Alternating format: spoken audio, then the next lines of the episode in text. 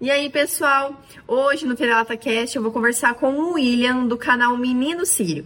A gente vai bater um papo sobre as duas culturas, sobre a vinda dele para o Brasil e também sobre o projeto dele no YouTube. Vamos ver?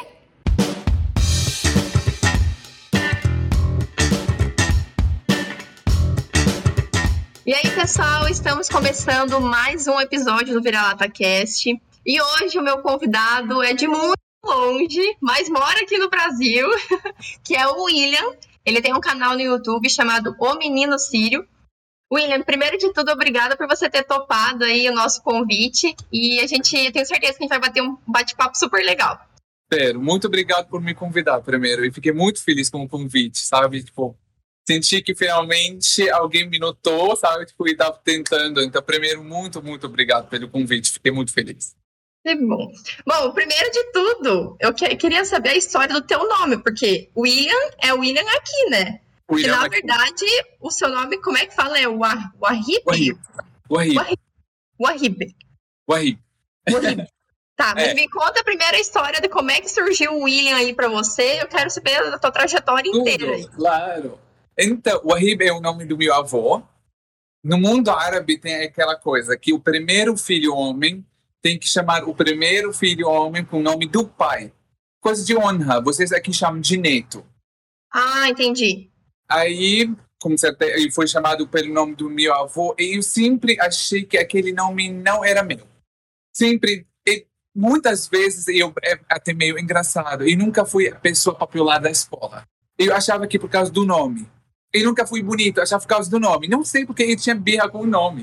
Uh, também eu, eu era eu era gordo e era muito tímido e não tinha não sei eu acho que não tinha autoestima suficiente para falar para me botar para fora. Então eh, fui mudando mudando com a vida. Quando cheguei no Brasil eu estava na polícia federal no, no, dia seguinte e fiquei esperando uma hora a mais porque eu não conseguia entender que ela estava me chamando porque ela chamava de Aib. Ah putz. Então ela chamava mas eu esperando fiquei uma hora a mais Aí, naquele momento, clicou que precisava mudar o nome. Aí, William é uma personagem de um seriado antiga. Não sei se aqui eu acho vocês mudaram o nome para Barrados na Baile. Como é que é? Barrados na Baile. Algo assim. Bah, eu não lembro.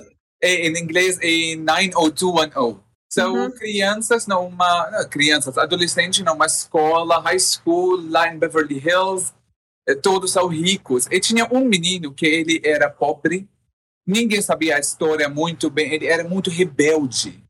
Dirigia moto, trabalhava num barzinho. E o nome dele era William, mas ele usava Liam. Ah, tá. Em minha vida inteira eu sentia alguma coisa, sabe? Eu acho que ele, ele era o crush.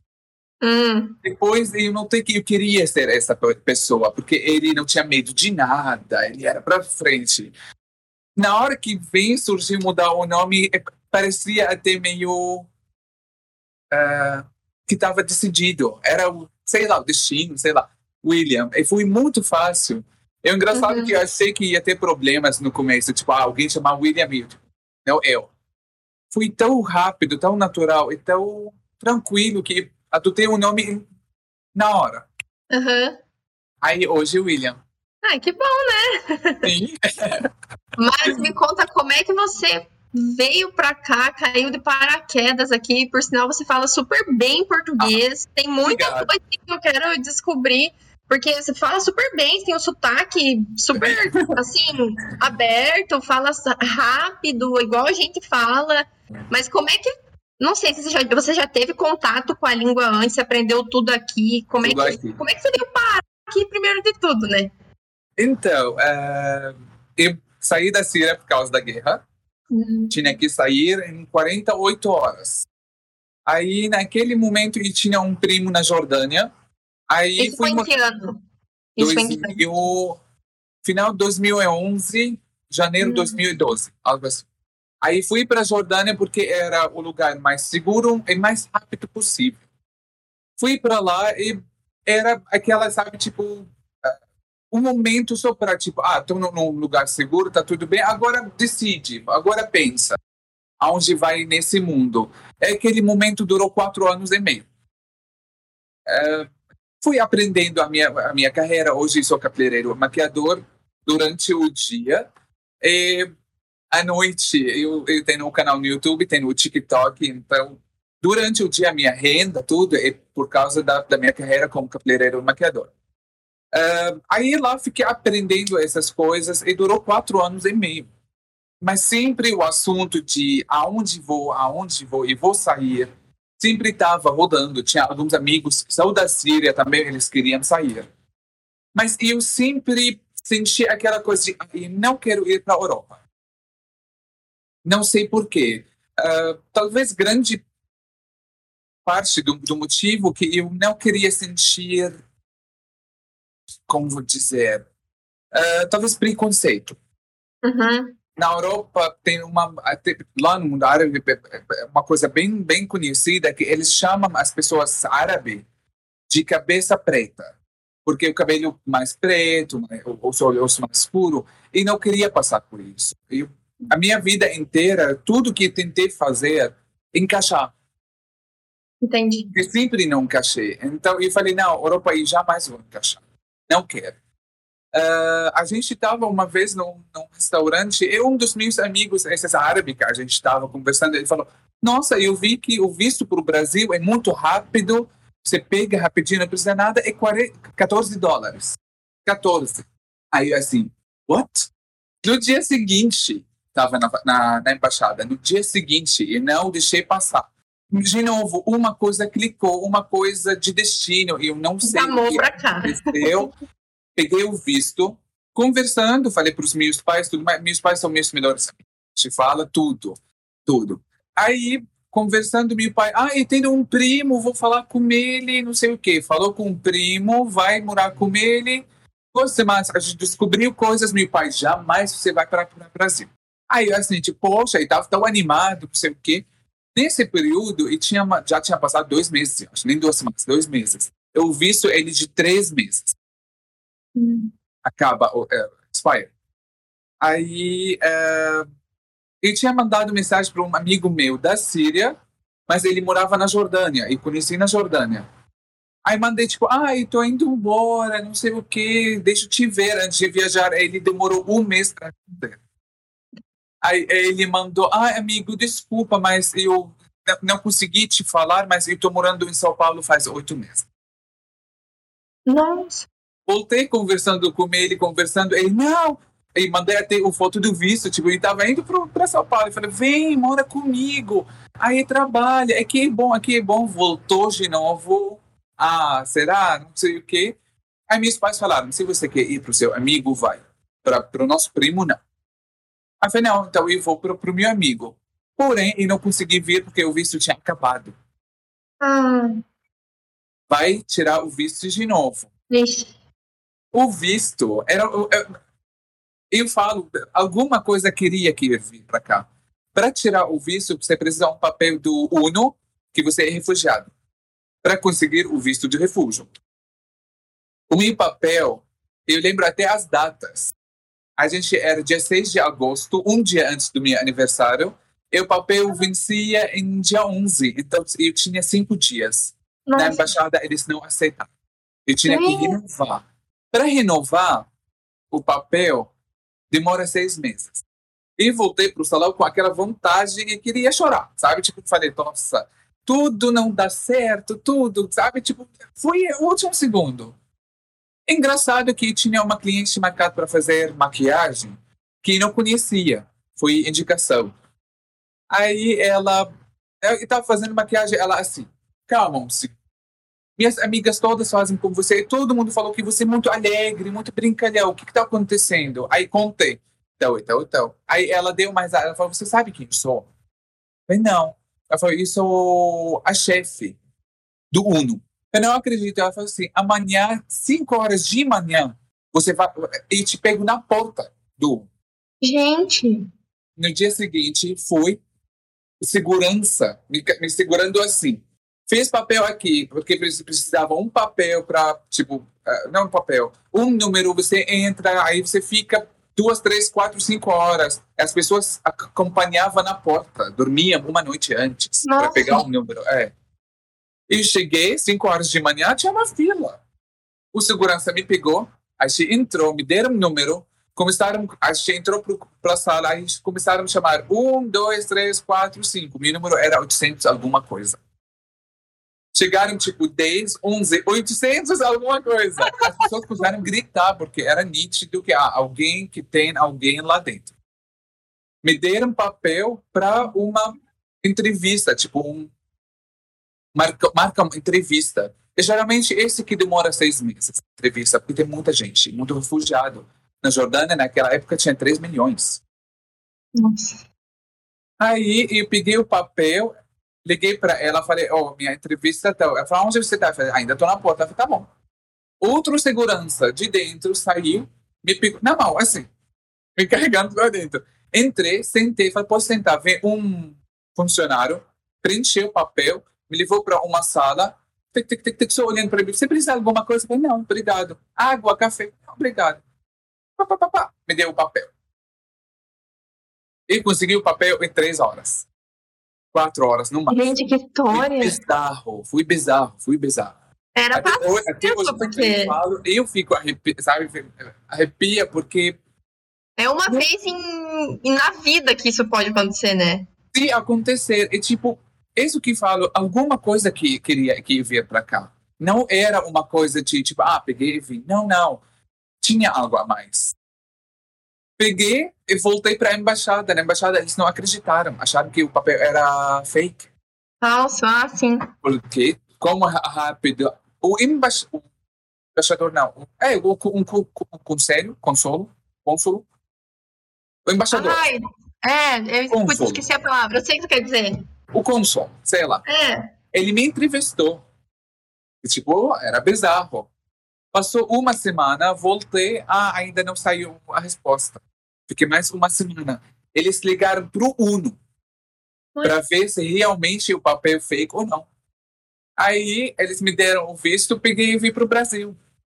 Então Meu todas as Deus. coisas que acontecia, nenhum momento, sabe, tipo, tudo que acontecia de errado para não vir, aconteceu uma coisa muito bizarro, muito maior do que a gente espera para vir.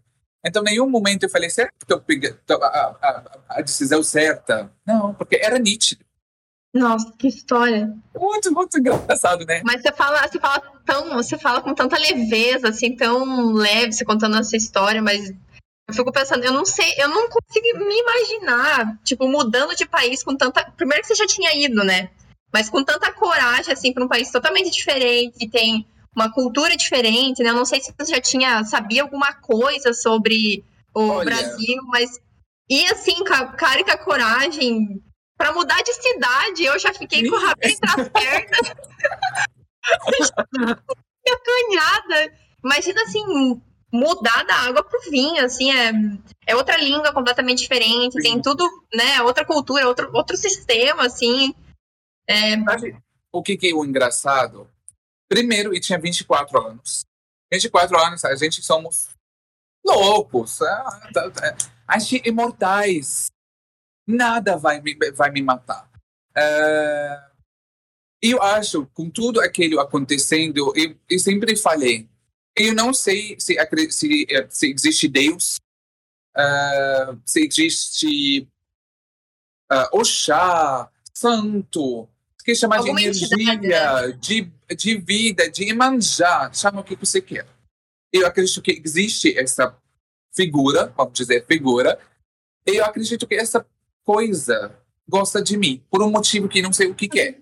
Eu, eu gosto de acreditar nisso eu acho, sei lá, me deixa mais tranquilo na vida, não sei. Então, eu, eu sempre sinto que não estou sozinho. Sempre tem alguém ali. Aconteceu muitas coisas na vida, se eu te conto, coisas tipo assim, nossa, mas isso não é natural. Tá? Isso é algo fora do natural. tipo o quê? Tipo, por exemplo, vem a pandemia, sou cabeleireiro maquiador, salão fechou, cinco meses preso em casa, nenhum centavo entrando, tudo saindo. Chega o momento Uhum. que o dinheiro acaba. Acaba. Veio agosto e não tinha mais dinheiro para pagar aluguel. Paguei, tenho dinheiro para, tipo, esse mês, agora mês de agosto, e não pago aluguel.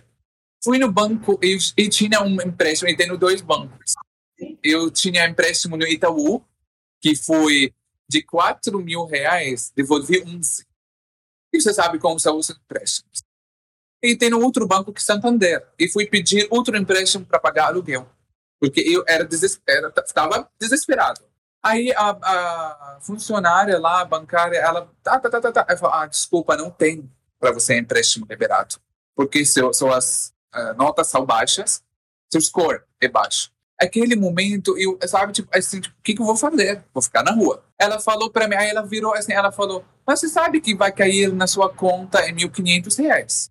E eu assim, tipo, oi, da onde? Ela falou, você em 2018 assinou aquela coisa de capitalização. Nossa! E todo mês está tá tirando da sua conta 60 reais. Falei, nunca vi. E nunca aceitei assinar essas coisas, porque na minha cabeça não vai funcionar. A capitalização te dá quatro números, você vai ganhar. Nunca funciona. Nunca assinei. Não lembro tinha aceitado aquilo em 2018. Meu aluguel era 1.400 reais. Aquele momento eu só senti, juro, não sei, coisa da, da minha cabeça, eu sentia uma mãozinha fazendo assim. Nossa, mas até eu arrepio com essa história. É bizarro. E a chorar no banco. Aí ela, ela viu, desesperada, coitada, ela falou: Você vem pedir nosso dinheiro, você é rico, tem dinheiro. Brincando comigo. Era bizarro, é coisas assim bizarras, sabe? Tipo, sei lá, andando na, na Augusta. Você, você é em São uhum. Paulo? Não sei se você. Não. Então, Augusta, uma rua conhecida aqui em São Paulo, cheia de barzinhos. Cinco horas de manhã, saí do barzinho e descendo para o carro com meu amigo. Os dois loucos de bebida, celular na mão. Do nada, surge três rapazes educados, lindos da vida, e cercou meu amigo para pegar o celular dele. Como é, era a primeira, eu estava aqui menos que um ano. A primeira vez que eu passo uma situação dessa, eu nunca tinha passado, nunca tinha nem visto alguém sendo roubado. De, eu, eu congelei. Eu não conseguia me mexer. Meu amigo segurando o celular, eles rasgaram a camiseta dele, aí ele, gritando. Eles, ah, larga, larga esse filho da. Aí andaram, não, não conseguiram o celular dele, porque ele ficou hum. entre os três. Eu com o celular na mão, do lado dele, assim. Ninguém percebeu que eu existo. Alguma coisa, eu acho, sei lá. Você é protegido, você protegido. Isso eu acredito nisso. Você tá blindado. Não sei o que aconteceu com o celular na mão. Se um deles tinha olhado na minha cara, eu acho que faria assim. O celular. Não, não, não, Meu eles Deus. não me enxergaram. É bizarro. É bizarro. Muito engraçado, não sei. Então, eu, eu te falei, eu acredito que tem algo assim que gosta de mim. Então, essas histórias, de tanto que triste, eu acredito, mas o resultado foi legal, o resultado foi final, não foi roubado.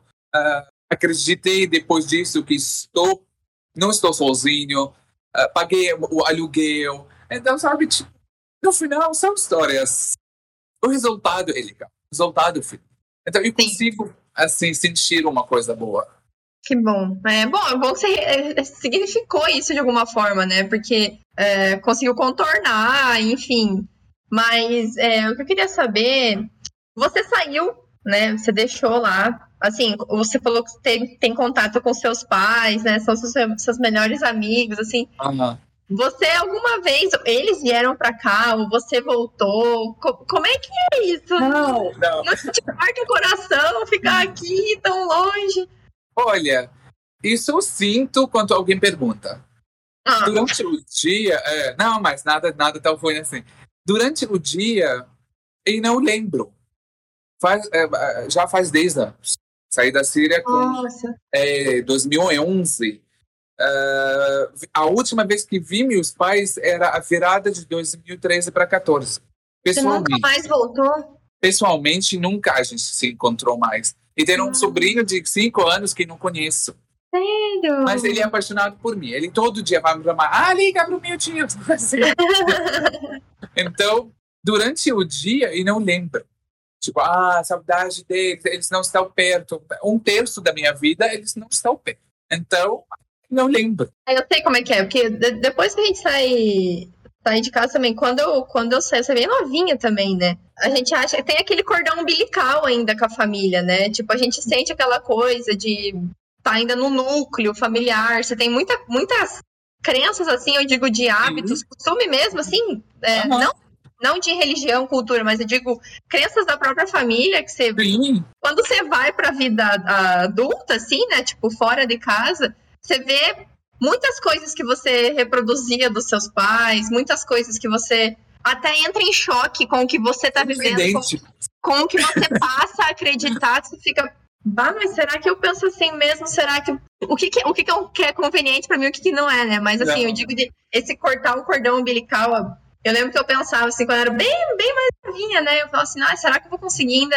Será que eu vou ser capaz de me de me sustentar, de me de ser uma pessoa completa, né? Eu via as pessoas assim, os adultos, nossa, a galera já tá fora de casa, já se banca, já trabalha, faz tudo isso. E eu achava aquilo, aquilo tão intangível, sabe? Eu achava tão tão longe assim, tão tão longe assim para mim, achava que eu sempre ia ficar com meu pai e com a minha mãe, né? Eu tenho uma irmã mais velha também. E aí quando a gente sai, você vê que tipo, eles continuam lá, estão lá se, se precisar para chorar, para te levantar, para te acalmar, para te abraçar online, que eu também não moro mais na cidade dos meus pais, mas é, se a gente passa a, a, acho que dá outro significado assim, né? E isso é bom por um lado. Primeiro porque te dá mais coragem, né? Igual você teve aí de sair e ganhar o mundo. E eu, eu acho que também te dá mais assim, mais força para resolver os problemas. Tipo, você acha, eu vejo que muito do que eu aprendi sozinha, ali nos perrengues, quando uhum. dava o problema e que não tem ninguém para ligar para te socorrer, foi por conta disso. Então, a resolução das coisas foi meio que uma consequência de, do aprender a se virar, né? E o quanto isso é bom. O quanto isso é bom. Eu, eu acho muito engraçado que quando a gente mora com nossos pais, eles são apoio financeiro, apenas isso. O que, que você passa, seus problemas, aquela paixão da pessoa que nunca aceitou a relação, aquele amor do, do, do um lado e você só conta para as amigas. Quando você sai da casa dos, dos, seus pais, aí vira ao contrário. Que os pais não são mais o apoio financeiro, mas qualquer problema, você corre para os seus pais. É muito engraçado. Tipo, meus pais, e nunca contei nada. Nunca. Briguei com meu melhor amigo. Ah, eu era apaixonado por uma menina de seis anos. Fiquei apaixonado e nunca ouvi ela falando que ela me odiava. É, tudo aquilo e nunca contei para os meus pais. Nada. Mas eles estavam lá para ajudar financeiramente, ah, de dinheiro, morando na casa deles, pai e mãe, pagando bancos. Depois que saí, nunca mais pedi dinheiro. Mas, tipo, ah, briguei com meu amigo, aí, mãe, briguei com fulano. Ela não conhece fulano, sabe? Tipo assim, ah, briguei com tão, então, então. É muito engraçado. É bizarro, porque, tipo, contrário, 100% o contrário. É, no certeza. meu caso, eles viraram amigos. Quando morava junto, eu queria matar eles. Mas hoje são amigos. Não, mas é assim mesmo. Quando você tá junto, dá uma semana você já, quer, já tá brigando com todo mundo, já dá um, um ódio no coração, mas depois quando você tá longe, assim, né, bate a saudade. É sempre assim, eu acho que só muda de endereço isso. Aham, eu acho. Com, com pai e com mãe, sabe? Eu acho que é, é, é meio geral, vez. né? Aham, meu pai toda vez. Ah, se você mudar pra cá, no começo ele falava, não, você tem que mudar pra cá. Eles moram na Suécia. Hum, uhum. Não, você tem que mudar para cá, você tem que vir para a Suécia, aí é a, a vida mais ganha, segura, papapá. Aí até chegou um momento que eu falei, ó, oh, eu não quero mudar. Aí ele entrou em choque. Hoje, ele tenta, assim, sabe, aquelas mensagens embaixo da mesa, de te convencer para as coisas. É. Ele é esperto. Aí, uma vez, estava falando com a minha mãe, aí, eles são jovens. Meu pai tem 61, 62, minha mãe 61. São super jovens. São palhaços, os dois. Aí minha mãe, assim, ele não estava em casa. Aí, Vem cá, por que você não quer vir para cá? Sabe? Aí eu oh, finalmente eu gosto de vocês. Já pensou em morando junto? Hoje sou sortado e mato tudo. Ela começou a rir. Mas real, jamais, não consigo. Ah, tá. Eu, eu, eu, eu, esses dias fui visitar meus pais, meio acho que eu fiquei duas semanas com eles. Corajosa. Faz tempo que eu não moro com eles. Faz. Quer dizer, faz tempo, faz ah, faz uns seis anos. Ah, e, é, faz é, uns 5, 6 anos, faz tempinho já. Então, tipo, já mudei bastante coisa também, né? E aí voltei pra lá, fiquei 15 dias com eles. Meu Deus, o terceiro coragem, dia. Coragem. O terceiro dia, eu já tava assim, pelo amor de Deus, será que eu tô ficando louca? Ou eu vivi isso a vida inteira? Porque não é possível, porque, assim, ah, claro, eles estão lá, eles já estão velhinhos, eles querem a gente perto, só que claro. você tá assim, ó, tá todo mundo assim, você, você é a atração da casa. Você é o, o presentinho da casa, que eles querem conversar, querem interagir, querem contar fofoca. Ah, não, mas aí a gente começa a se estranhar muito, já começa a brigar por nada, né? A gente começa a brigar Sim. por nada. Às vezes, uma xícara que tá no lugar errado já. Não, mas por que você não deixou a xícara aqui? Eu tô tomando. E aí, vira um caos, é um completo caos. Mas eu acho é. que isso é endereço mesmo. Acho que toda família tem esses. Tem, tem. E lembro. Quando eu fui para. Eu saí em 2011, 2012, aí voltei para passar a vir, o Natal e a virada do ano uhum. de 2013 e 2014.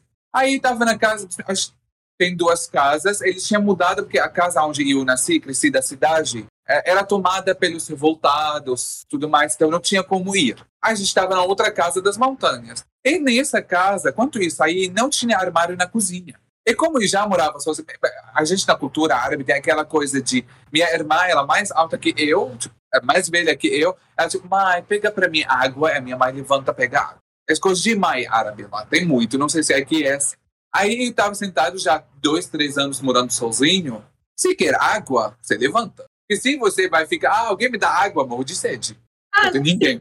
Aí eu assim, levantei, fui para a cozinha para pegar água. Aí minha mãe assim, o que, que você quer? Aí falei, água. Me peça. Aí falei, não, eu levanto. Aí cheguei na cozinha, assim, a cozinha americana aberta. Como ele tinha colocado o armário e não não tinha visto o armário antes, quando eu morava com eles. Assim, aonde os copos? Mas meu pai ficou ofendido. Ficou bravo, ficou chateado, ficou mordido. Porque, tipo, nossa, é a sua casa, não sei o quê. Falei, mas o armário é novo. E não moro aqui. Assim, ele ficou ofendido que perguntei aonde os copos. Na cabeça dele, ele não conseguia aceitar que não sou mais daquela Sim, eu ele, sei. É engraçado, tipo, ele ficou, não abre qualquer um e procura. Mas eu também não senti vontade de, tipo, imagina, eu vou para sua casa ficar abrindo coisas. Não. E foi tão tranquilo, tipo, aonde ficou? Então, sabe, é muito engraçado. É, a gente, a, gente, a gente, se sente meio. É do Visita. ninho, mas fora do ninho e. É, é. Visita na casa de alguém muito próximo.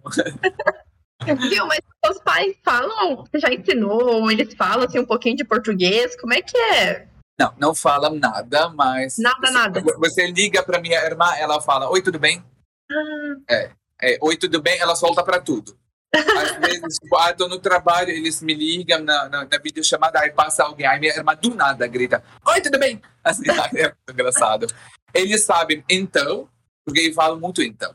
Ah. Essas coisas que, porque hoje eu, eu vivo 100% português. Comecei a sonhar em português. Olha só. Então, sabe, tipo, eu falo muito. Aí, às vezes, estou falando com eles, então. Aí, é, eles, tipo, a primeira vez, hã? O quê? Aí, hoje, eles sabem o que significa então. E como é que é isso na, na língua? Então, eles, assim? isso. Porque então é uma palavra peculiar do português, né? É uma palavra para preencher tempo. O vácuo, aquele de, de, que você, tipo, e preciso falar, mas não estou lembrando a palavra. Aí você fala então. Tem, eu acho que tem. Eu acho que tem na árabe uma palavra assim. Tem. Não estou lembrando agora. Tem. Esqueço muitas palavras.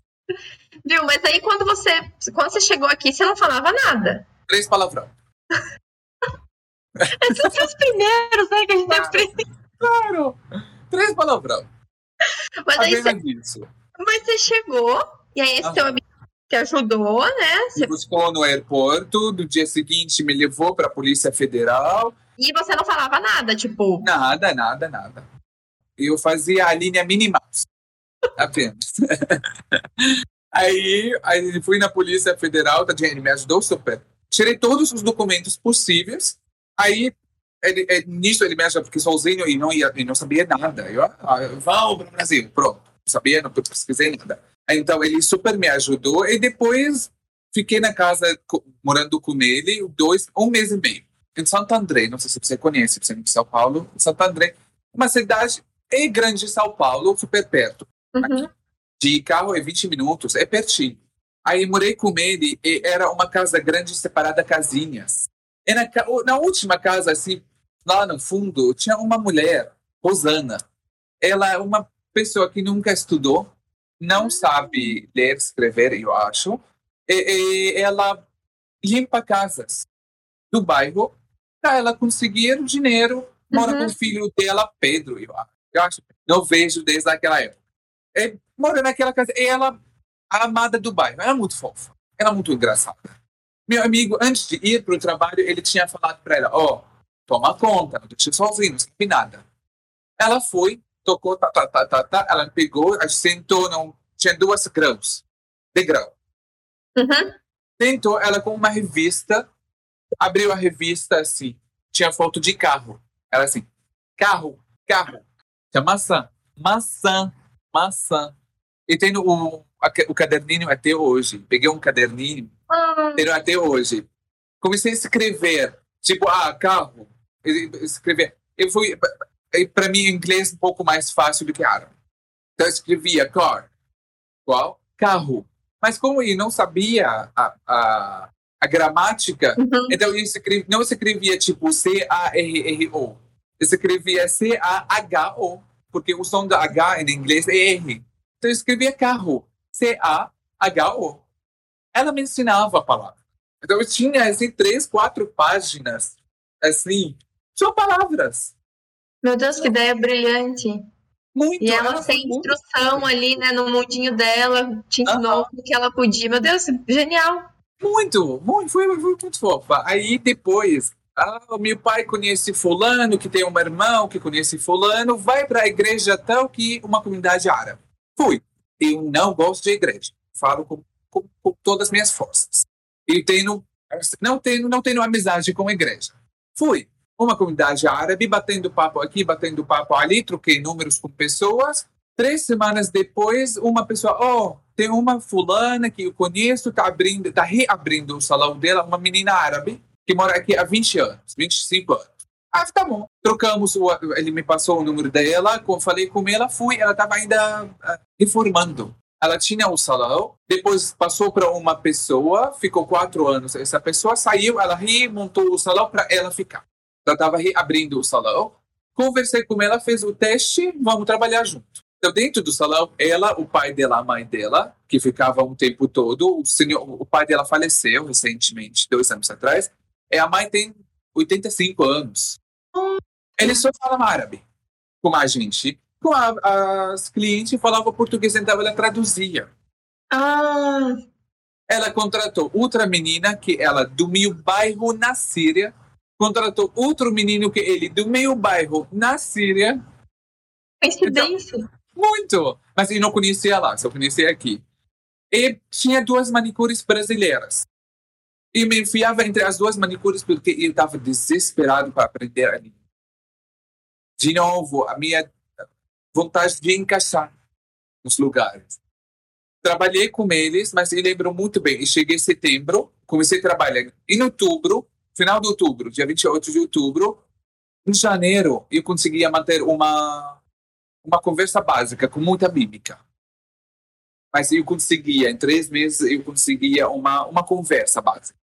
Hum, nossa, é. que legal. Não, mas é que você fala muito bem, eu fiquei ah, chocada. Parece, assim, você fala tão rápido, igual a gente fala, né? Que dizem que, gente, que português fala-se ah, muito rápido. Você fala super bem, nossa. Ah, obrigado. Recentemente, as pessoas, ninguém mais adivinha que sou árabe. Não, mas é.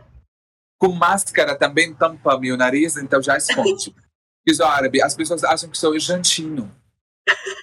Eles falam que tem sotaque latino. Hum. Então, mas por conta da. Mas o, o idioma, assim, você já, não sei se você já passou, né? Claro, foi difícil no começo, mas você já achou, porque eu já passei isso com o inglês, mas você já achou que uma palavra era alguma coisa, já passou com uma situação muito embaraçosa, assim, engraçada, e depois foi descobrir, meu Deus, eu falei isso. E meus amigos são ruins. Eles são, oh, eu escolhi os piores. Eles fazem questão, fazem questão de me fazer passar vergonha. Fazem questão. Uma vez, essa no começo, essa ninguém viu. Estava sozinho. Estava em Santo André, ainda não tinha começado a trabalhar. Mas estava tentando aprender pelo Duolingo. Uhum, sim, sim, sim. Aí no Duolingo tem aquela coisa de obrigado, obrigada. Não sei se não era muito explicado muito bem. Eu entendi que se eu estou falando com um menino, eu falo obrigado. Se eu estou falando com menina, eu falo obrigada. Ah, tá. Não Pior quem tá falando. Isso ainda, tá? No BR mesmo, no Brasil, uma ah. galera acha. Aí eu fui no shopping, fui no McDonald's, que era o mais fácil para mim. Para comer, aí na hora que a moça passou a bandeja, aí eu assim, me achando brasileiro, queria testar a língua. tava tipo duas semanas aqui, aí virei pra moça aí, assim, com um sorriso largo, sabe? Assim, Obrigada. Mas ela e a moça do lado, as duas assim, tipo. é muito bizarro. Eu, eu não entendi aquele olhar. Tipo, falei, gente, assim, eu falei igual eles falam, tipo, obrigada. Com tudo, tá? Com o sorriso largo assim. Aí não rolou. Outra coisa que aconteceu, essa passei uma vergonha real. Eu estava na Paulista e eu fui pegar sorvete. O milkshake, não lembro. Eu estava com meu amigo que hoje estava comigo na, na, na, Ele que sobreviveu, a amizade que sobreviveu. Eu conheci desde que cheguei até hoje. Aí estava na fila, uma fila na rua, pegar milkshake. Na hora que a moça me deu o milkshake, eu queria guardanapo. Mas eu não, não sabia a diferença. Então eu fiz o quê? Pedi papel higiênico. Uma fila Como gigante. É Meu Deus do céu.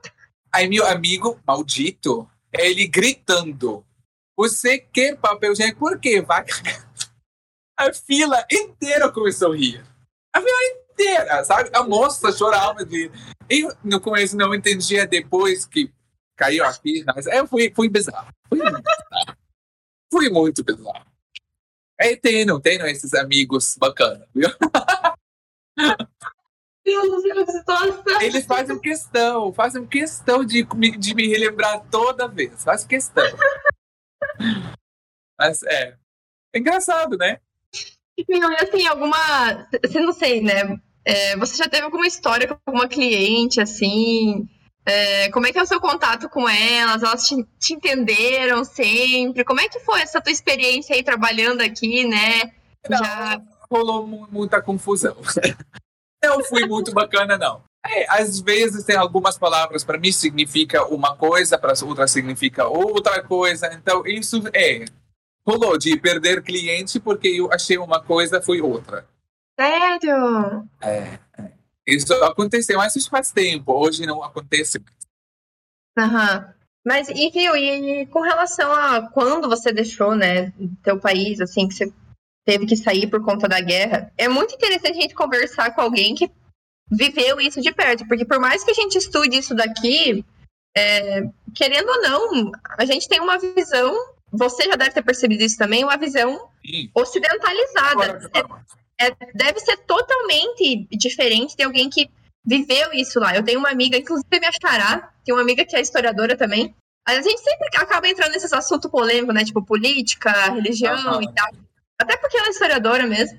Sim. E a gente sempre conversa sobre isso, né? Sobre diferentes origens e pessoas e civilizações, enfim. Isso sempre me despertou muito interesse. E é, e é muito diferente ouvir alguém falando. Pode ser especializado quanto for aqui. Não, não igual tem, não tem.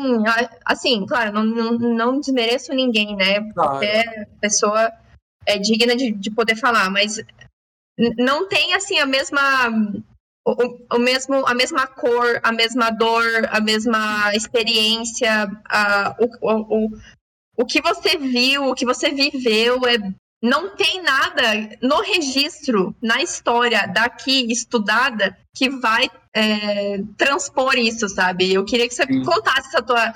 É, que você desse um relato pra gente de como é viver nisso até porque a gente está vivenciando agora, né? Globalmente, a gente está vendo uma guerra acontecer, Sim. claro, muito midiático, né? Mas é, a gente soube por conta da, de, disso que a mídia está fazendo, mas então tá todo mundo preocupado com isso. Só que é muito diferente para quem está lá, vivendo aquilo todo Sim. dia, né?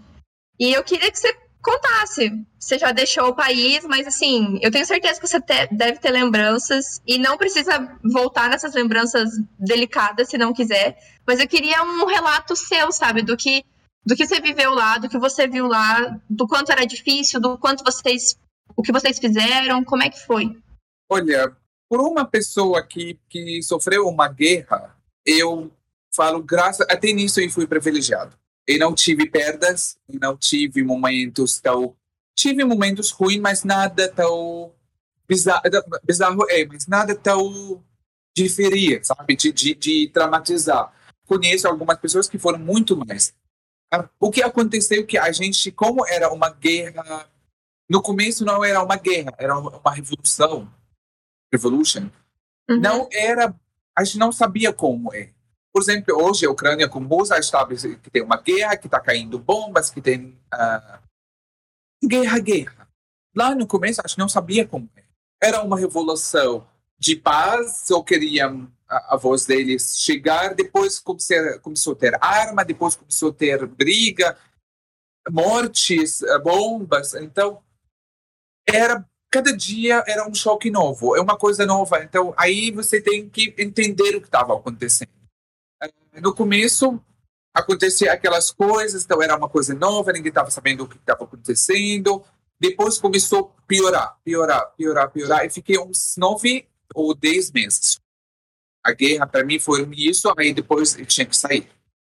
Uh, eu lembro que, tipo, ah, uma vez, chegou ao ponto que tudo fechava três, quatro horas. Tudo. Uh, não tinha mais energia. Tinha uma vez, ah, vai comprar uma coisa para o jantar. Aí fui para comprar para o jantar e não conseguia enxergar o dedo. Só tinha a luz da loja e, tipo, eu não conseguia enxergar nada, porque estava sem, sem, sem luz nenhuma. E não pôde, sei lá, acho que ficava com medo, porque você não sabe se tem alguém com. Meu Deus, sim. É. Então, tipo, eu, para ir, e fui contando os passos. Hum. Para voltar, eu contei os passos. Na hora que cheguei ao mesmo número, eu fui com. Não sei se tem aqui. Aquele isqueiro que embaixo tem uma lanterna, sabe? Tipo assim, super, super, super fraca. Aí assim, ah tá, a porta tá lá, e fui pra porta, abri a porta e entrei. No prédio. Então, é. é, é não sei. É, é, mas ainda não posso falar que sofri. Não foi sofrimento. Aquele momento, para uma criança de 19 anos, foi uma adrenalina engraçada. Tipo, ó, oh, eu tô andando na rua. Sim. Me pega no morro. Aquela coisa. Depois disso, é de ah, tinha um tanque. Como chama tanque? Aquele, aquele carro assim, que tem gente que fica dentro. É isso aí, mesmo. É isso mesmo. Uhum. Como chama aqui? É tanque também. Ah, é? Então tinha o tanque que eles conseguiram, tinha duas pessoas, dois militares dentro, não sei como aconteceu, eles jogaram uma bomba dentro. Meu Deus. É, pela tampa de cima. A gente foi ver o tanque. Tinha, tinha uma perna ali.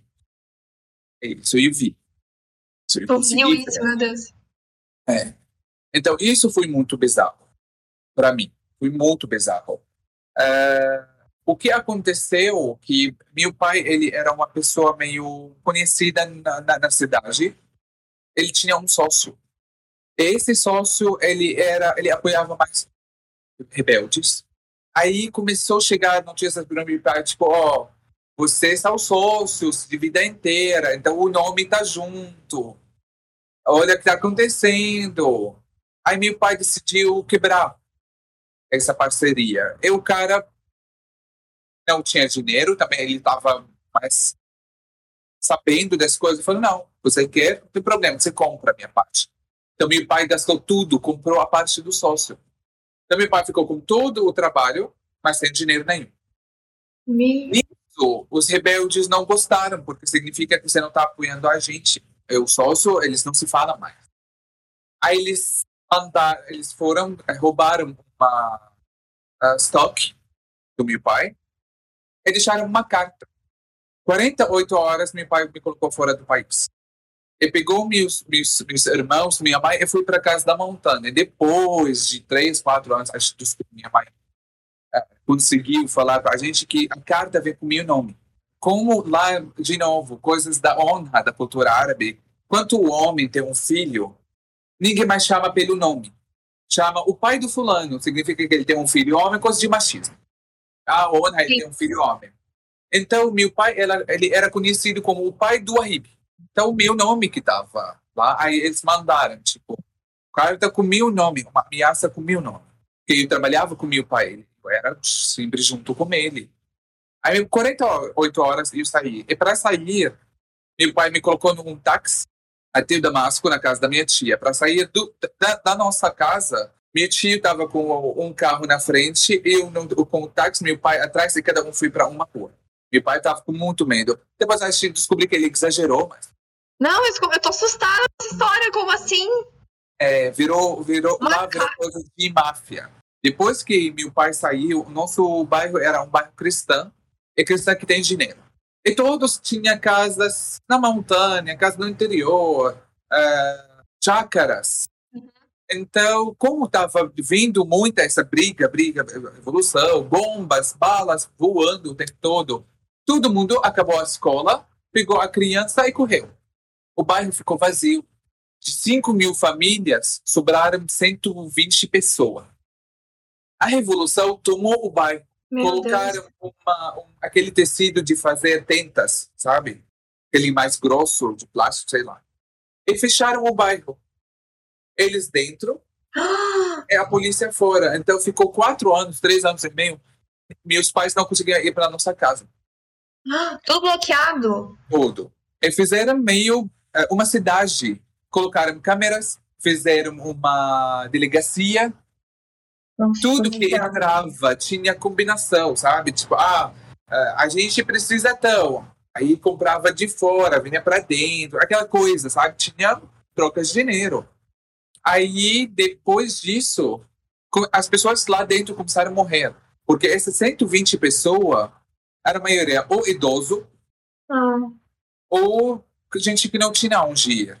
Não tinha remédio, eram tratada, tratados mal. Para sair da sua casa precisa papel deles. Meu é, Deus. pessoa andando na rua, ele é, vem uma pessoa da revolução, batia neles e está tudo bem. E essas pessoas da revolução que vêm com as famílias, cada família pegou uma rua. Essa rua da família tal, faziam o quê? Pegavam um prédio por prédio entrava, quebrava essa porta, subia. O prédio tem quanto? Uh, 16 apartamentos. Morava nesse apartamento, acabava comida. Nesse apartamento, acabava comida. Tem joias, roubou. Saía do apartamento, quebra tudo. Não acredito, gente. Isso, Isso ninguém, ninguém sabe. Ninguém é. conta, ninguém, não, é bizarro. É muito estranho. Essas coisas que ninguém sabe. Meu Deus. E, e, então, seus pais nunca mais tiveram oportunidade de voltar, de retornar Depois lá. de três anos e meio fizeram uma paz. Meu Deus, três anos depois? Três anos e meio fizeram essa combinaram de sair desse bairro, vai para outro bairro, ninguém vai falar nada com você. O governo para para os rebeldes e sair. E aí todo mundo voltou para casa, mas aí até hoje eu não não consigo entender a a lógica, porque uh, o bairro ainda é metade quebrado, metade dos prédios estão no chão. Uh, para você entrar com qualquer coisa, você precisa da aprovação do governo. Para você sair com qualquer coisa, você precisa da aprovação do governo. Até hoje, meu pai foi agora, foi em janeiro para fazer implante de dente, porque na Síria a dentistas são muito bons e mais barato do que Suécia. Meu pai me ligou e eu achei e não consegui entender. Meu pai, o cara que morou 55 anos da vida dele lá, a mãe dele está lá, os irmãos dele estão tá lá, a filha dele está lá, a vida inteira dele está lá, tudo que ele conquistou, dois apartamentos, dois, é, as lojas, tudo mais, tudo é dele, está lá. Ele me ligou na primeira semana, ele falou, pelo amor de Deus, alguém me tira daqui. Tudo parou no tempo. Vai para lá, até hoje é 2010, 2011. Nossa. Parou no tempo, as pessoas pararam no tempo. Você fala com a pessoa, não tem assunto, não entende nada. Energia vem uma hora, corta três. Internet funciona para coisas, não funciona para outras. Tipo, Netflix é proibido lá. Uh. Tudo parado no tempo, tudo parou no tempo. Para assistir Nossa. TV, você precisa uma gambiarra para colocar um aparelho para aparelho para conseguir assistir TV. É muito bizarro para a gente. Inclusive, deixa eu até te perguntar, porque assim, ó, a gente, não sei, no Brasil você deve ter percebido isso também, é muito diferente, né? Mas assim, o acesso a produtos e serviços, assim, em geral, é, a própria energia, água potável, um, acesso à televisão, os canais. É, é, você falou que isso até, até, tinha um pouco de burocracia, né? Mas como que isso era oferecido para a população? Assim, o que, que era proibido e o que, que era livre acesso? O que, que vocês então, tinham? Antes da guerra, eu sei. Depois da guerra, eu não sei. Isso uhum. aí. Antes da guerra, por exemplo, a internet, você tem que ir, porque a internet é do governo, não tem outro. Tem internet aquele do, do celular, mas não funciona. Era pouca. Você tem que fazer no governo. Mas é pública? É, é. A empresa do, do telefone é do governo. Ah, entendi. Não, tipo uma concessão. Sim, aí você vai para lá e pede internet em casa. Eles fazem um estudo sobre você. Quem faz o estudo? A polícia. Para saber por que você quer internet. Se você tem ficha, se você não tem ficha, você fala ficha? Uhum. Ah. Se tem ficha, não, tudo para saber quem você é, é um estudo na polícia para saber se você é uma pessoa limpa, aí dá para você internet.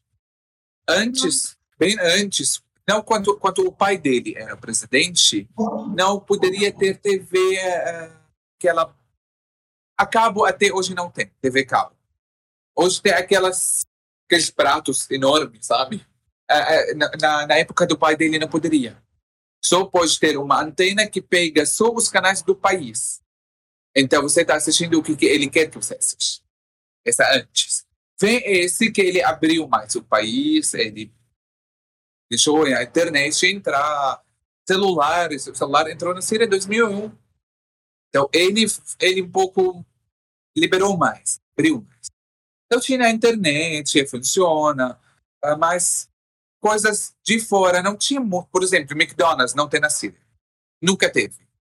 Porque, primeiro, a, a, a política do país não aceita porque lá qualquer coisa que vem de fora, uma empresa internacional, depois de um bom tempo, uh, vira para o governo. Não sei como é, como funciona, mas é assim. Aí não tem McDonald's, não tem Burger King, não tem nada. E também a comida do país é muito boa e muito barata, então não, não, não, não funciona. Na Síria a comida era muito barata.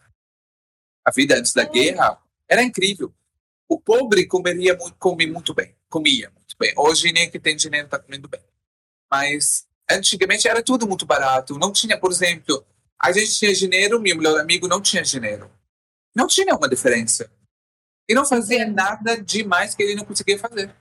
Uhum. Tipo, se dinheiro, ok, vai comprar mais roupa. Tá? Sabe, mais quantidade, mais qualidade. Entendi. Isso era uma coisa hum. muito boa. Legal antes saber. da guerra, é. Depois da guerra, eu não sei muito bem, mas tudo é muito caro, muito, muito caro. Uh, durante a, a, a, guerra, muita coisa faltou. Já teve, lembra minha irmã, esmalte não tinha, base não tinha. Coisa que vem de fora, porque o país fechou. Nossa, é, é inimaginável até pensar que assim, hoje em dia, né? Tipo, 10, 10 anos ainda é recente, assim. Muito. E isso acontece, né? Isso acontecia e tá acontecendo e, e, e você tem alguns amigos lá ainda que ficaram e... Tenho, mas não tenho contato. Ah. Não tenho contato. A maioria saiu, tenho um, dois. Minha irmã tá na Síria, com o filho dela. O resto da família, tios, avô, todo mundo tá lá. Uhum. Mas eu não tenho muito contato. Essa é uma coisa, quando você estava falando, ah, de sair do país, ir para outro país, adrenalina, é, rabo no meio das pernas. Achei muito engraçado que eu não, não senti isso. Para mim foi uma salvação. Ah, com certeza. Aquele lugar não era meu de jeito nenhum. Até antes da guerra. Não era meu. E não encaixava. E sabia que era pouco para mim. Era muito pouco, era muito fechado, não era. Eu, sabe, tipo, eu olhava assim, não tinha uma pessoa que falava, nossa, eu queria a vida dessa pessoa. Eu olhava a pessoa e falava, gente, mas é muito pouco, e não quero essa vida, é pouco. Achava pouco. Então, quando vê a guerra, tem que sair do país, por fora, tipo, ai, nossa, vou sair, mas por dentro, e tava com um sorriso, pelo amor de Deus. Até eu falo uma frase meio pesado, eu falo: a guerra vem para me salvar. Porque é feio falar isso, mas para mim foi uma salvação. Se não acontecer a guerra, ele tá fazendo direito. Eu era gordo, filho do papai e mamãe, tímido, não tinha autoestima para falar na frente dos meus pais. Não tinha autoestima. Eu era a, o andamento das coisas e tinha que casar com uma menina, viver uma vida triste, uh, um escritório de advocacia, ter dois filhos, três filhos, acabou. É que aquela ideia me matava, porque eu, eu sempre, quando eu era criança, eu era uma pessoa louca, até hoje. Eu sempre falava meu sonho da vida. Nascer, morrer com o nome conhecido. E não quero ser meu pai, que ele nasceu, espero que demora, vai morrer um dia, todo mundo vai, e acabou. Não entrou no livro da história. Não fez nada. E muita gente, para eles, isso bom. Para mim, aquilo era me dava desespero. E não quero. Eu quero ser uma pessoa que mudou algo. Mas não tinha a, a coragem para fazer nada. Eu até hoje eu consigo mais falar sobre o assunto. Antigamente eu não conseguia. É tudo por causa do YouTube. Uhum. Hoje eu consigo mais falar que hoje eu falo. Eu é, tinha aquele sonho de ser famoso, mas eu estava escondido dentro da minha casa e eu achava que ia acontecer um filme. A Lady Gaga. Uh, alguém vai me descobrir eu escondido dentro da minha casa. Mas isso não acontece. Você precisa se botar, botar pra, você se colocar num lugar para a pessoa te ver ou não. Quando saí da Síria, foi uma salvação. Tipo, nossa, finalmente saí. Não é meu lugar. Fui para a Jordânia, a Jordânia não tem vida nenhuma. Tipo, Trabalha, trabalha, trabalha, custo muito alto, salário muito baixo. Também um lugar que não me cabe de jeito nenhum. Um lugar ruim, sinceramente. Gosto da Jordânia, mas é um lugar ruim. É, Para viver é pesado. Então, eu tive uma, uma, uma, situação que hoje até falei com minha amiga, até hoje tem pesadelo sobre, sobre o Jordânia, de tanto que foi pesado. Mas, de novo, eu morava lá e era nítido tipo, eu não quero ficar aqui não é meu lugar. Vim para o Brasil e me, me achei mais, me encaixo mais. Então, tudo isso de, ah, saiu do país, que coragem, na cara da coragem, chegou no país. Para mim, eu estava. Meu medo era ficar. Entendi. Meu medo era o lugar me engolir. Meu medo era o que, que deixei atrás, não em frente. Se você está correndo, tem um leão atrás de você. Você vai ter medo de entrar dentro de uma floresta? Não. Sim, você tinha medo do, do contexto aí do lugar acabar te engolindo e você é. deixar morrer aquela vontade ao invés de florescer aquilo que tinha dentro de você, né? Exato. Então Entendi. eu não sentia. É, é engraçado, até, eu, eu falo até hoje, eu não percebi nada do que eu fiz. Até, até eu acho depois de um ano dois anos no Brasil que eu olhei para trás e gente, mas como eu fiz isso? E vim sem conhecer nada. Cheguei no aeroporto e não, não, não tinha nem pesquisado o motel. Esse meu amigo não tinha aparecido. Como eu fiz? Não sei. Qual foi? Fui. Peguei o um avião, vamos. Meu Deus. Nossa. Não, você falou de. Muito legal isso que você falou, né? É, eu até quero perguntar é, sobre esse choque cultural que você teve. Por mais, por mais que pouco, assim, você se adaptou, mas é, eu acho interessante a questão de comida também. Mas você disse de. Assim, de. Não ter medo, né? De, de, de ir, fazer e, e construir, transformar e é, não, você tinha aquela coisa de você achava que alguém ia vir te salvar, te descobrir, de alguém ia ah, talvez aquela pessoa lá vai poder fazer isso pra é. gente. Eu acho que isso, sabe? Eu acho que isso é, isso é muito legal, porque assim, eu, eu já cheguei nessa conclusão também um dia. Às vezes a gente espera tanto uma, uma luz, espera tanto uma oportunidade ao invés de criar Sim. uma. Exato, e exato. existe, e existe, eu já passei por isso também, não, nem se compara o tamanho da transformação da tua vida com a minha, assim, mas ah, eu, já tive, eu, já tive uma, eu já tive uma conclusão, assim, tão grande de botar a cara a tapa, sendo mulher também, sendo nova ainda, que eu sou sou jovem ainda, de botar a cara a tapa e não ter medo e depois olhar para trás e falar: Meu Deus, como é que eu fui louca? Fiz isso e. Na hora você não para pra pensar. Você só vai. Eu adrenalina, não sei. Só vai, só vai.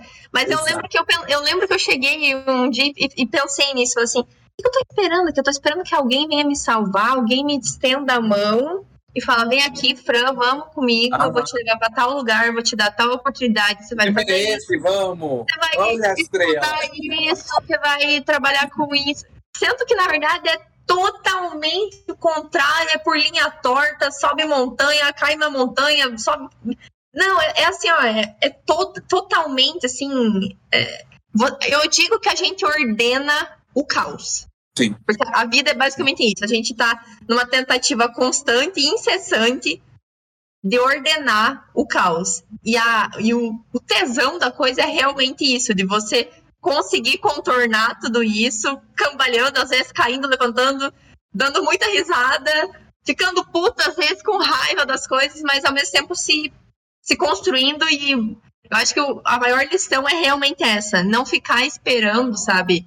É, porque tudo, a gente, tudo que a gente já viveu, inclusive que você já viveu, com certeza te deu várias lições, né?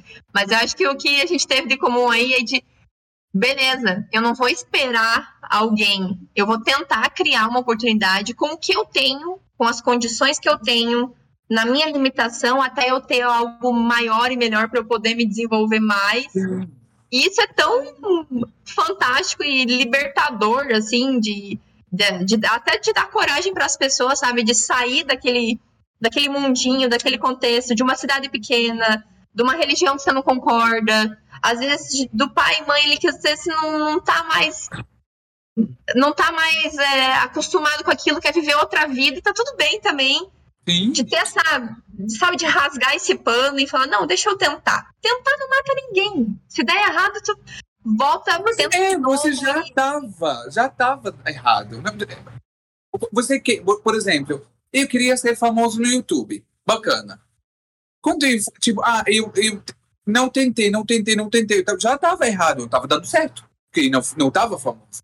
Agora tentei, não deu certo. O que aconteceu? Continuei, não é famoso. Não mudou nada. A única, a única coisa que pode acontecer é dar certo. Porque se não dá certo, não aconteceu nada. Aquela coisa, né? O não você já tem. Você vai atrás tá não. é, bem isso. É. Mas sabe, eu, sabe, ah, eu queria que alguém me descubra. Bacana. Até hoje eu quero que alguém me descubra. Sei lá, uh, eu conheço uma menina, até ela está famosa agora, chama Olga. Uma, uh, não sei se você chegou para ver, acho meio o canal um pouco era parecido no começo. Olga da Rússia, algo assim. A menina começou antes de mim e tudo mais, apareceu na Fátima Bernardes. Não sei como chegou, não sei como descobriram ela tudo mais, Chegou na Fátima Bernardes. Em uma semana, a menina pulou para 37 mil seguidores. Por causa da entrevista, as pessoas acharam ela. Mas por que alguém achou ela? Que ela se colocou no lugar da luz. Ela abriu a câmera, gravou e colocou o vídeo. Uh, não sei, eu até brinco, meu maior orgulho. Uh, Rebeca, a MC Rebeca, que não mais é MC, agora Rebeca. Ela comentou no meu vídeo comentou no meu Instagram. Tipo, sabe, tipo, eu, eu, eu, eu, reagiu uma música dela no meu canal. A Rebeca comentou, uh, Rael comentou, uh, Chamelho comentou, tipo, gente famosa para não sei o quê. Então, sabe, eu me coloquei no lugar da luz, eu me coloquei embaixo da luz, fala em árabe. Claro, não, mas e, e também não tem nada errado e não é nenhum crime, pelo contrário, a gente tem que ir atrás de reconhecimento pelo Exato. que você sabe fazer. E tem que. e não, fazer. Tento fazer. e não sei se eu sei, sei fazer, mas eu tento fazer. E não sei, tem outra coisa que eu sempre falo. A coisa dá certo ou errado antes de começar. Quando eu comecei meu canal do YouTube, eu, eu sabia que vai dar certo. E eu tratei como se dá, se dá certo. Nenhum momento, eu não sei se vai dar certo ou vai dar errado. Eu vou tentar. Do primeiro vídeo, e tratei como se já estou famoso, já deu certo, já sou uma pessoa conhecida. Porque eu acredito na energia, primeiro. quanto você acredita, você engana a vida. Você engana as pessoas, as pessoas vão acreditar. Então, eu, eu comecei o YouTube, na minha cabeça, eu, pra, quando estava postando o primeiro vídeo, nossa, o meu primeiro vídeo no YouTube é terrível. Eu não conseguia falar, eu falava devagar, minha voz estava baixa, estava tremendo. Na hora que fui postar, eu falei, não, eu já sou famoso, já dá, vai dar certo, vai, vou ser conhecido. É simples, você quer começar um projeto?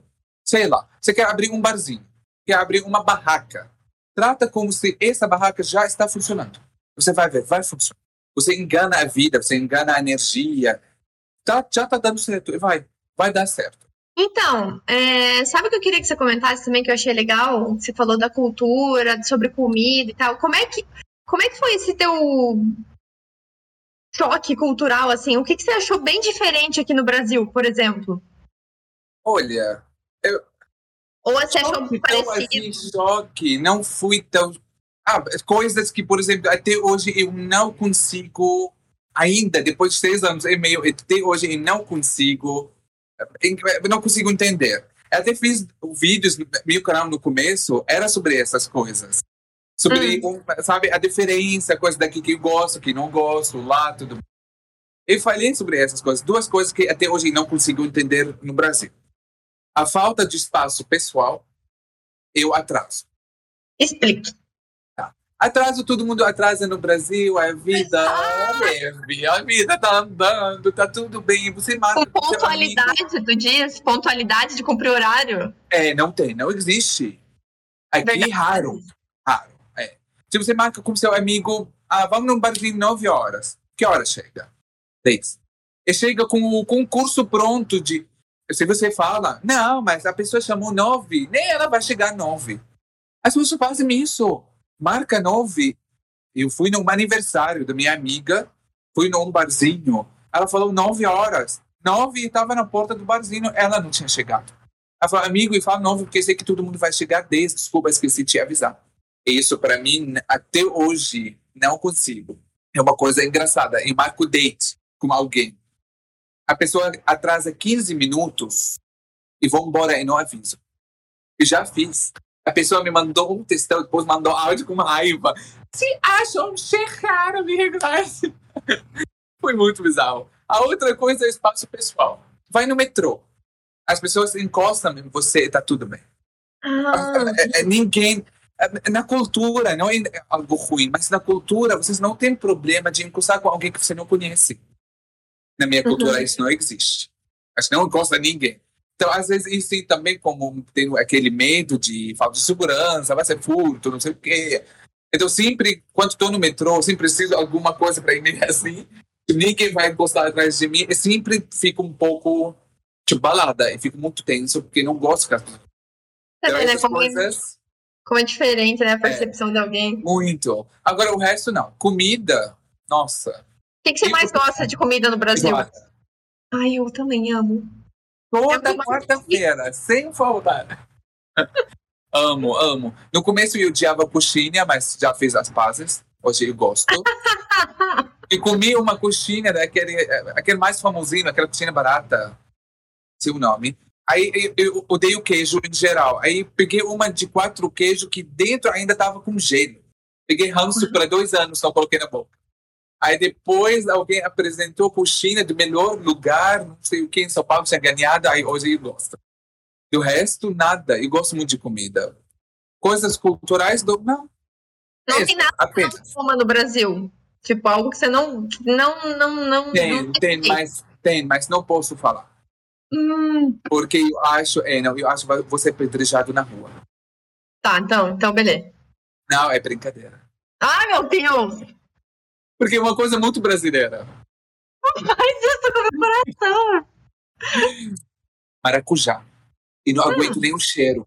Sério? Nossa, aquele negócio da raiva. Então, as pessoas, quando falam maracujá, porque maracujá é uma coisa muito brasileira. Você respira aqui maracujá e não consigo nem olhar, tem um ranço daquela fruta. Nossa, olha só, a primeira pessoa que eu vi que não. Não, não o cheiro me, me irrita. É muito. Uhum. É. Mas eu falo, se eu falo na rua, você é pedrejado. Vai não. Viu, deixa eu te perguntar agora sobre o teu trabalho. Como é que você começou é, o teu projeto? Eu queria que você comentasse aí à vontade. É, para você explicar como é que foi, como é que é o processo, o que, que você passou, né? Algum perrengue aí. Uh, meu trabalho, você quer saber do, do, trabalho, do dia a dia, só o YouTube e o TikTok. Aí a pergunta. O canal, claro. O canal. Você, você, pode falar o que você quiser. Eu não consigo, ó, quando vem o assunto para isso, eu não consigo mais parar de falar, eu não consigo mais parar de sorrir. Hum. Que meu maior orgulho. Uh, a ideia vem em 2016. Eu queria ter um canal e hoje meu maior arrependimento que não fiz naquela época. Naquela época meu sotaque era muito mais forte, então ia ia ser a receita do sucesso, que as pessoas gostam. E na época eu estava num relacionamento que a pessoa era ciumenta ao extremo e não queria me apoiar do jeito nenhum. Sem falar nada, me manipulou o tempo inteiro para eu me botou para baixo. E passou o tempo, passou o tempo, e também na época eu não tinha autoestima. Hoje eu sou até arrogante, meus amigos. Mas na época eu não tinha autoestima. Então, tipo, nossa, não, o que vou falar de quê? Tenho. Sou pobre, não tenho nada demais. Na época, sabia que eu tinha uma história rica. Uh, e não tinha, e não saía, meu salário era pobrezinho, não tinha como gravar. Todas as coisas que você bota para não dar certo. Esse é o porquê eu falo, a coisa dá certo antes. Passou, passou, passou o tempo, esqueci, comecei na correria de trabalho o tempo todo, tive alguns problemas financeiros, sempre era estava atrasado, sempre a conta, tipo, chegava ao final do mês e tinha um número, que aquele número me perseguia, menos 38 reais. Todo final do mês, 38 reais negativo. Paguei as... Era bizarro. Aí veio a pandemia, ficava em casa, não tinha o que fazer. Vem a ideia de novo, porque a minha salvação na pandemia era o YouTube. Eu assistia YouTube para não sentia sozinho, porque moro sozinho. Assistindo, assistindo, voltou aquela vontade, voltou aquela vontade. E como falei, Leonino, meu sonho era ser famoso. E tinha que ser famoso. Aí Fiquei, fiquei, fiquei, falei, não, eu vou fazer. Não estou trabalhando, então estou com tempo livre, 24 horas dentro de casa. Por que não? Mas fiz, a única vez que fiz a coisa certa e não contei para ninguém. Não abri a minha boca para ninguém, nem para os meus pais. Gravei o primeiro vídeo, estudei, estudei, tenho um caderninho até hoje, estudei, não sei o que, assisti milhão canal do YouTube sobre abrir canal do YouTube. Aí todo mundo dava dicas, eu escrevia dica.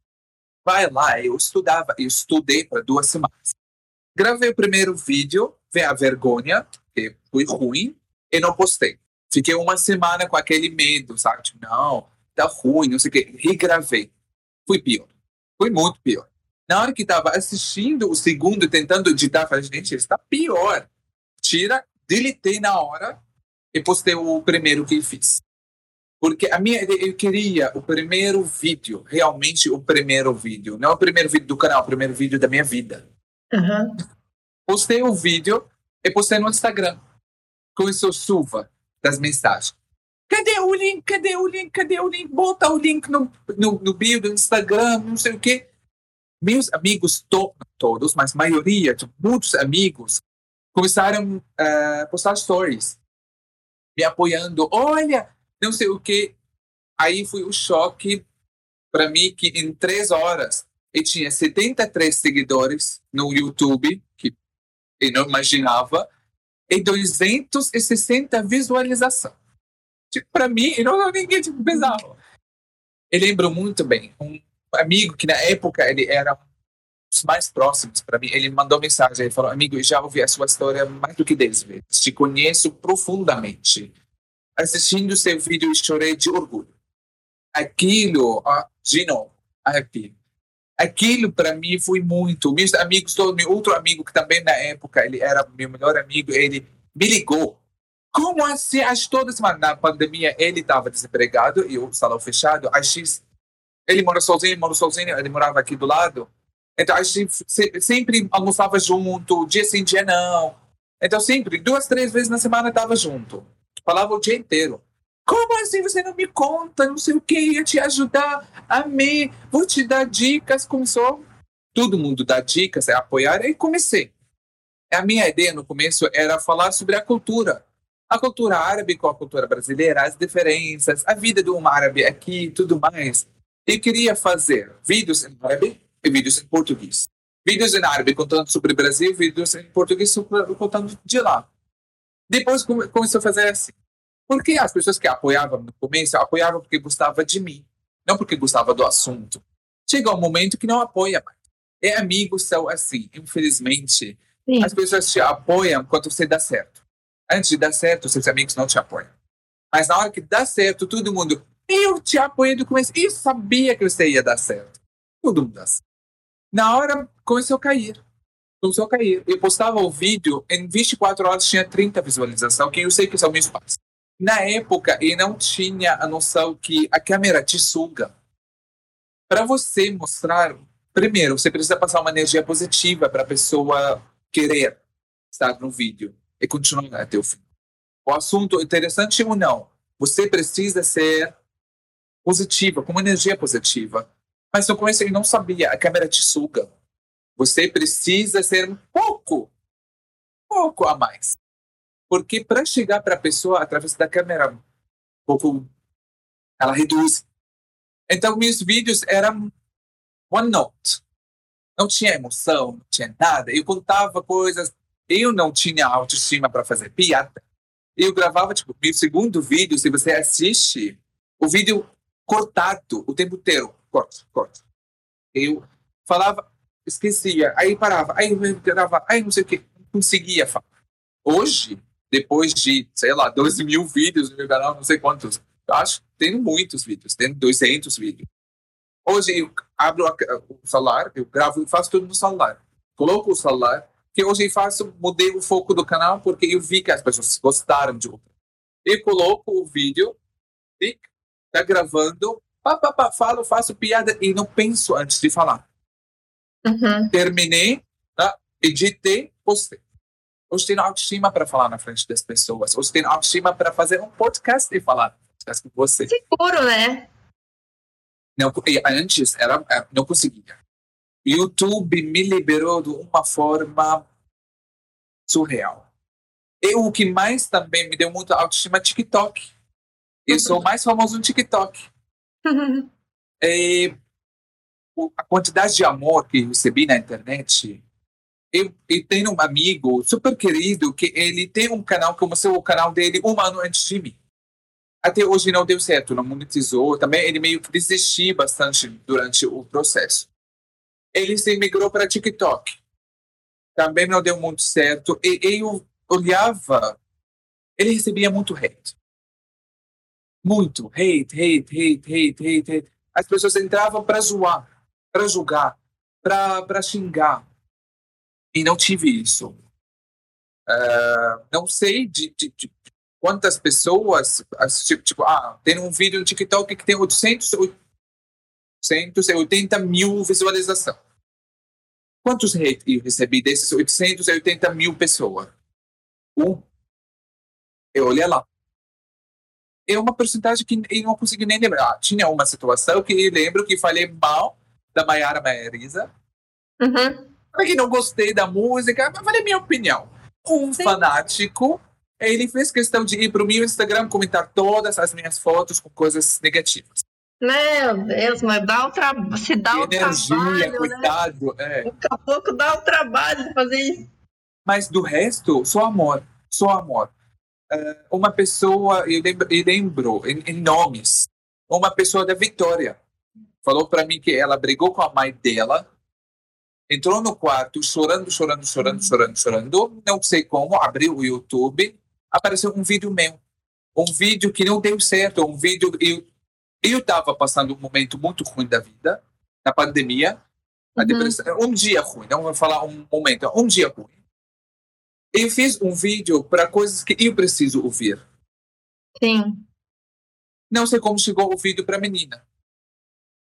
O vídeo tem um título muito idiota, você merece muito. Eu precisava que alguém falava aquilo para mim. Então eu fiz o vídeo para mim, não fiz para as pessoas. A menina encontrou meu vídeo. Ela me mandou um textão uhum. no Instagram falando como eu ajudei ela a passar aquela noite horrível, que era uma briga muito feia. E que ela entrou, assistiu todos os meus vídeos, ela se sentiu como minha amiga. Então, é, essas coisas que para mim me deu muito mais gás para continuar. De uma pessoa do Aracaju, uhum. o melhor estado de São Paulo, um menino do Aracaju, ele me manda uma mensagem e fala: Eu sou seu fã. Este, mas eu não sou ninguém. Eu sou uma pessoa comum, igual qualquer outro. A pessoa manda: Eu sou seu fã. Sei lá, o coração fica cheio. Então. Não sei. É, no TikTok é a mesma coisa. As mensagens que eu recebo das pessoas: Eu sou seu fã. Ah, essa, essa fala. As pessoas comentam muito: Eu sou muito sua fã. E eu olho e falo: Gente, mas como assim a pessoa é minha fã? A pessoa me vê na rua, me parou na rua. Eu estava no Rio de Janeiro no final do ano. Eu fui na Santa Teresa tirar foto. Estava sentado, tem uma escada na Santa Teresa que uma artista, desculpa, esqueci o nome, pintou colorido e tem um pássaro, aquele que tem um rabo grande que ele abre assim. Como chama? É um colorido, se for um colorido com azul assim, é bom. É, é ele. É. Do nada, meu amigo tirando foto do nada. Eu sou um, um escuto grito passando o carro. Maravilhoso! Para, para, para. Parou no meio da rua, o namorado dela desceu e falou: Nossa, não acredito, eu te sigo no TikTok, te amo, te amo, te amo. Entrou no carro e foi embora. Eu assim, tá tirando foto do nada. Uh, fui num restaurante aqui e eu escutei a, a menina falar pro namorado dela: Ele é TikTok famoso. Minha vontade de falar pra eu não sou famoso, sabe? Bizarro. Fui numa balada agora no carnaval, fui numa festa, saindo esperando o Uber. Passou o menino, voltou. Você não é youtuber? Você não é. Eu conheço. Você é o menino Ciro que faz react. Eu assim, tipo. não sei, até hoje e não consigo responder às pessoas e fico sem reação. Mas é muito legal que pessoas conhecem você você não sabe nem quem é a pessoa, você nunca viu na vida. A pessoa sabe, aí o menino, nossa, eu amo seus vídeos, eu espero você fazer o vídeo.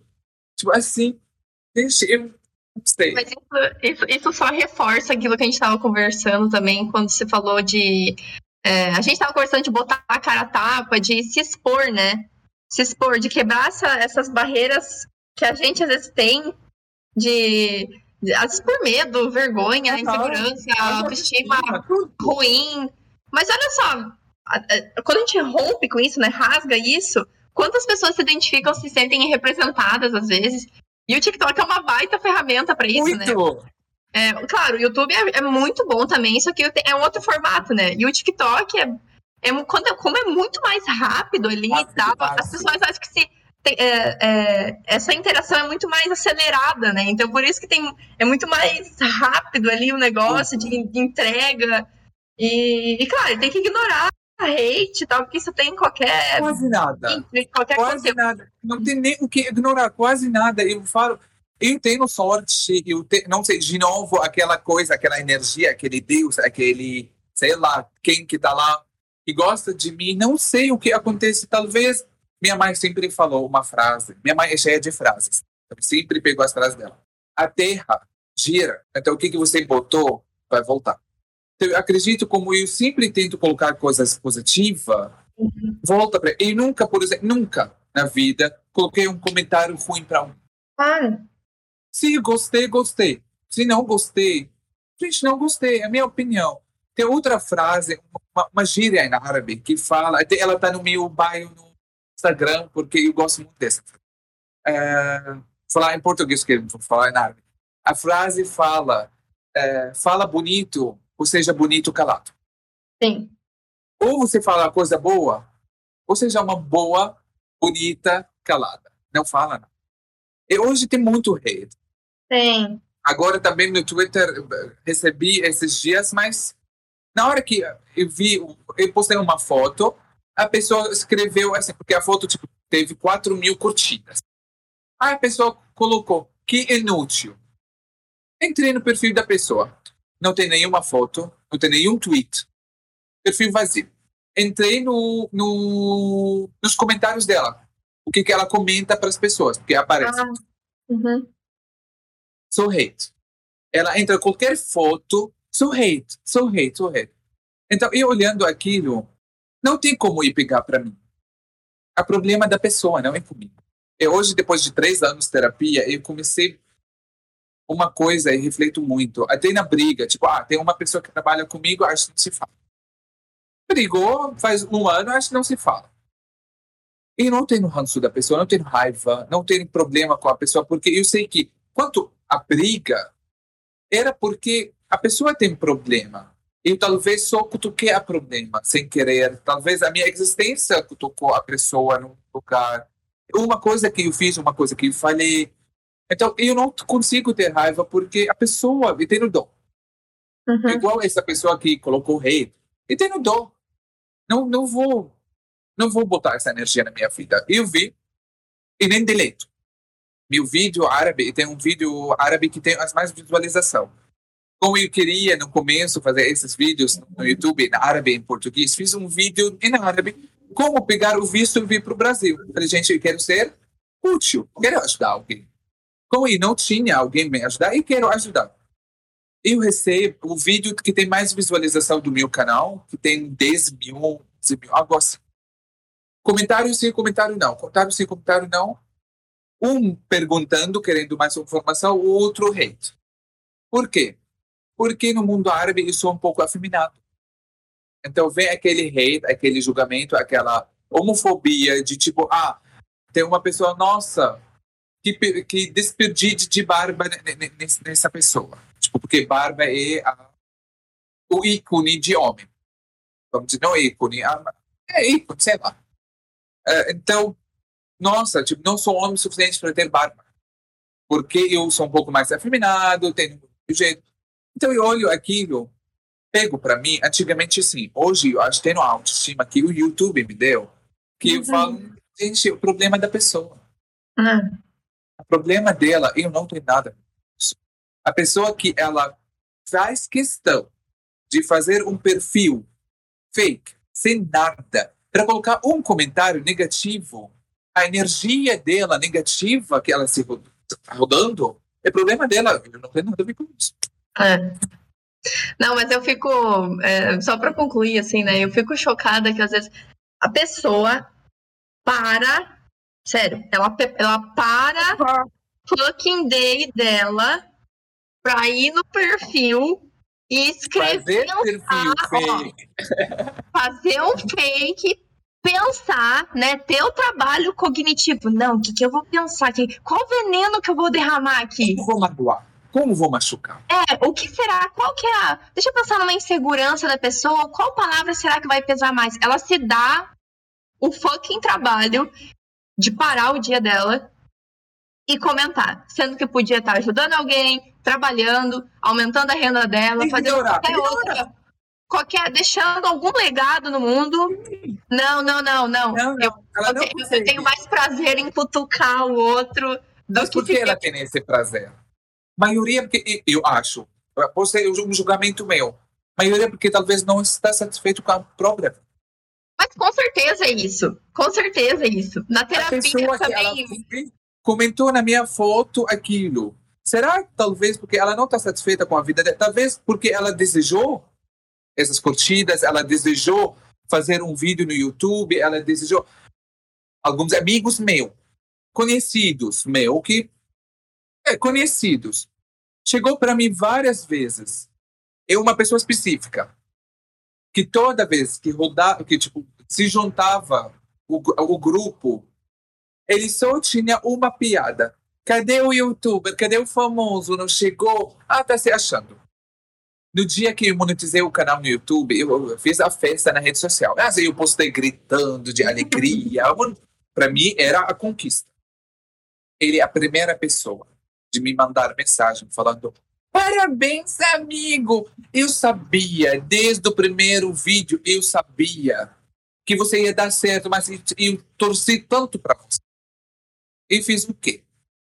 Tirei print e postei no minha história com a frase: Eu tenho os melhores amigos. Para dar para ele vergonha e para os outros ver. Tipo, para quê? Hum. Mas para quê? É, pra quê bom, bom jogo de cintura, é. Mas é o que você tem no coração, né? Tipo, a gente entrega o que tem. É. Hoje, ele me manda mensagem todo mês. Amigo, tô pensando em abrir um canal no YouTube. Você me ajudaria? Você me apoia? Se você me ajuda, porque eu não sei nada. Ajuda? Claro. E como para mim deu certo, eu quero que dê certo. E se dá certo para a pessoa, acredito eu, talvez ele não vai mais fazer as piadas malditas. Quando você fica feliz na sua vida, você não vai magoar. Eu acredito nisso. Eu estou é. super feliz com a minha vida. Não tem porquê. Tipo, ah, um menino postou foto tal. Aí vou, tipo, escrever, tipo, sei lá, um comentário ruim. Não vou. É. O que que vai me dar? Nada. É, não sei se, só para terminar, né? Não sei se você segue a Bia Napolitano. Eu acho ela muito engraçada. Eu, eu vi que um dia ela foi num podcast sobre esse mesmo assunto, né? Hate uhum. Ela é bem famosa também. E aí ela falou assim, algo assim, né? Não ela é famosa, não ela é famosa também. Ela é famosa. ela, não, e ela, ela comentou assim, olha, não foi exatamente assim, mas ela quis dizer isso. Se algum dia alguém me falar que comentar M no perfil de alguém vai resultar em algo bom, esse dia não vai chegar. Esse dia não vai chegar. O dia que alguém falar que comentar algo ruim na foto, no perfil de alguém, vai resultar em algo, esse dia não vai chegar, porque não tem resultado bom nisso. E eu fiquei com isso na cabeça, sabe? Tipo, ela foi tão. Ela falou um negócio tão simples, mas é verdade. É só, tipo, seguir a vida e acabou. E. Mas você não sabe que, que, que eu consigo enxergar coisa boa no comentário ruim? engajamento. para mim, tipo, colocou, tá tudo bem, não vou ler, tipo, não vai mudar nada mesmo, é um engajamento. É, tem o algoritmo entendeu né? vamos lá. Tem que ver Enxergar a parte cheia do copo. É verdade, é verdade. Bom, eu acho que já conversamos bastante. Já, não vou, não vou roubar, não vou roubar mais seu tempo. E muito obrigada por você ter topado participar do nosso podcast, né? E qualquer coisa aí que você quiser conversar, chamar a gente para algum outro bate-papo também, sinta-se à vontade. E só te agradecer mesmo por você ter topado o convite. Ah, muito obrigado. Eu que quero agradecer, porque eu me, me senti honrado, me senti. Como falar? Quando você faz alguma coisa meio que dá certo, sabe? O troféu Uhum. Para mim, hoje foi o troféu que alguém me notou, alguém me deu esse espaço para talvez um pouco mais de reconhecimento. Então, para mim, foi uma honra. Muito obrigado, sério. Fiquei muito feliz com, com, com o convite. Adorei. Você gostou. Até você tem uma energia tão boa. Ah, estou me sentindo tão assim fácil para falar, sabe? Tipo, e não, não sei que horas são até, viu? 10 horas já. Olha só. Faz duas horas. Te prendi muito aqui, meu Deus do céu. Não, imagina. Mas foi super tempo. legal. Eu adorei muito também. Muito obrigada, tá? Eu que agradeço. Muito obrigado, Zinão. Beijo. Beijo. Tchau. tchau.